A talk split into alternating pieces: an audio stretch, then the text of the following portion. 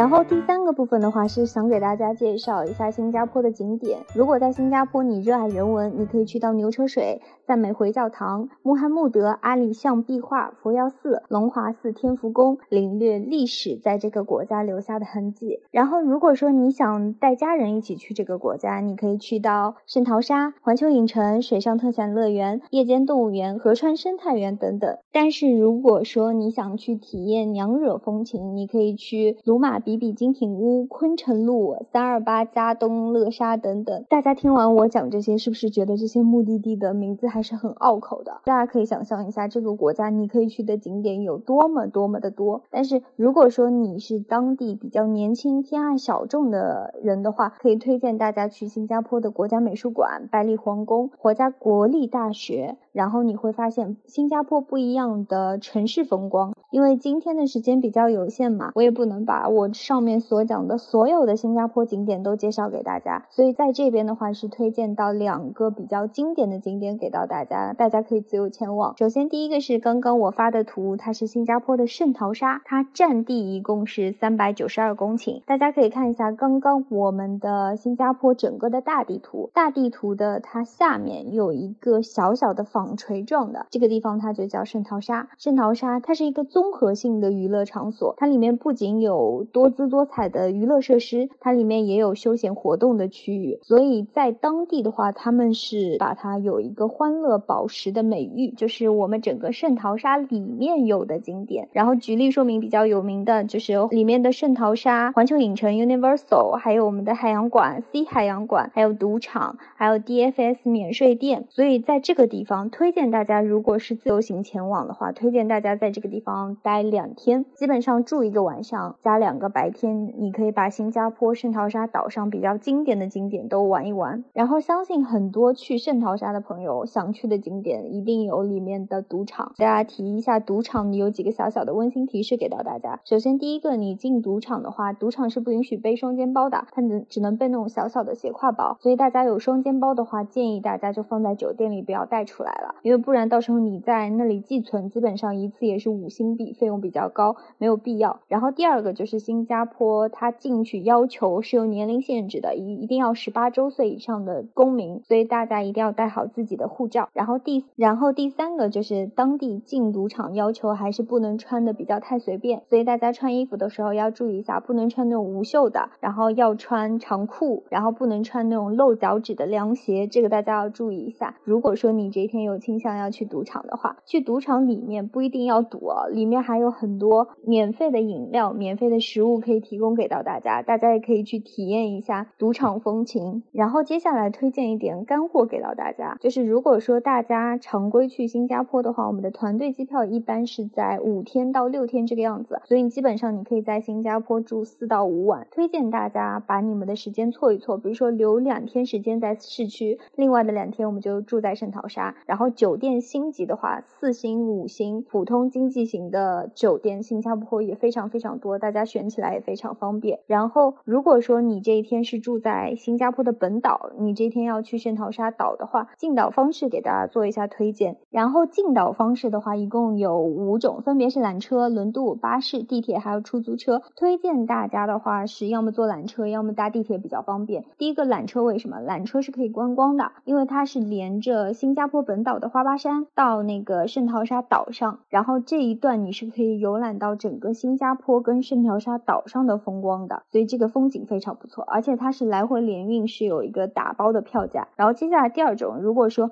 你觉得这些都不方便，新加坡的地铁真的非常非常方便，而且地铁它的标识也非常清楚。如果说你坐地铁进去也是可以的。然后岛内是这样子的，岛内它有一个循环行驶的岛车，呃，它分为红线、黄线、蓝线，但是它的颜色不是指它车身的颜色，是。是它每辆车的前挡处都会有一一个电子的显示牌，然后显示牌上的显示，它会告诉你它是什么线路。然后比如说黄色的线，它就叫 yellow one，这个标识也是比较简单哦。然后它是整个以颜色区分来区分不同的线路，所以你要去不同的景点的话，你要看好这个标识，然后到时候上了哪一辆车，从哪一站下，然后大家找起来会非常的方便。刚刚我看到有一位朋友提新加坡圣淘沙的酒店嘛，圣淘沙岛内的酒店是非常非常多的，它常规五星的居多，但是今年它是有开一家新的四星酒店，叫圣淘沙悦乐，大家有机会可以体验一下。但是这家酒店，如果说你是去圣圣淘沙玩，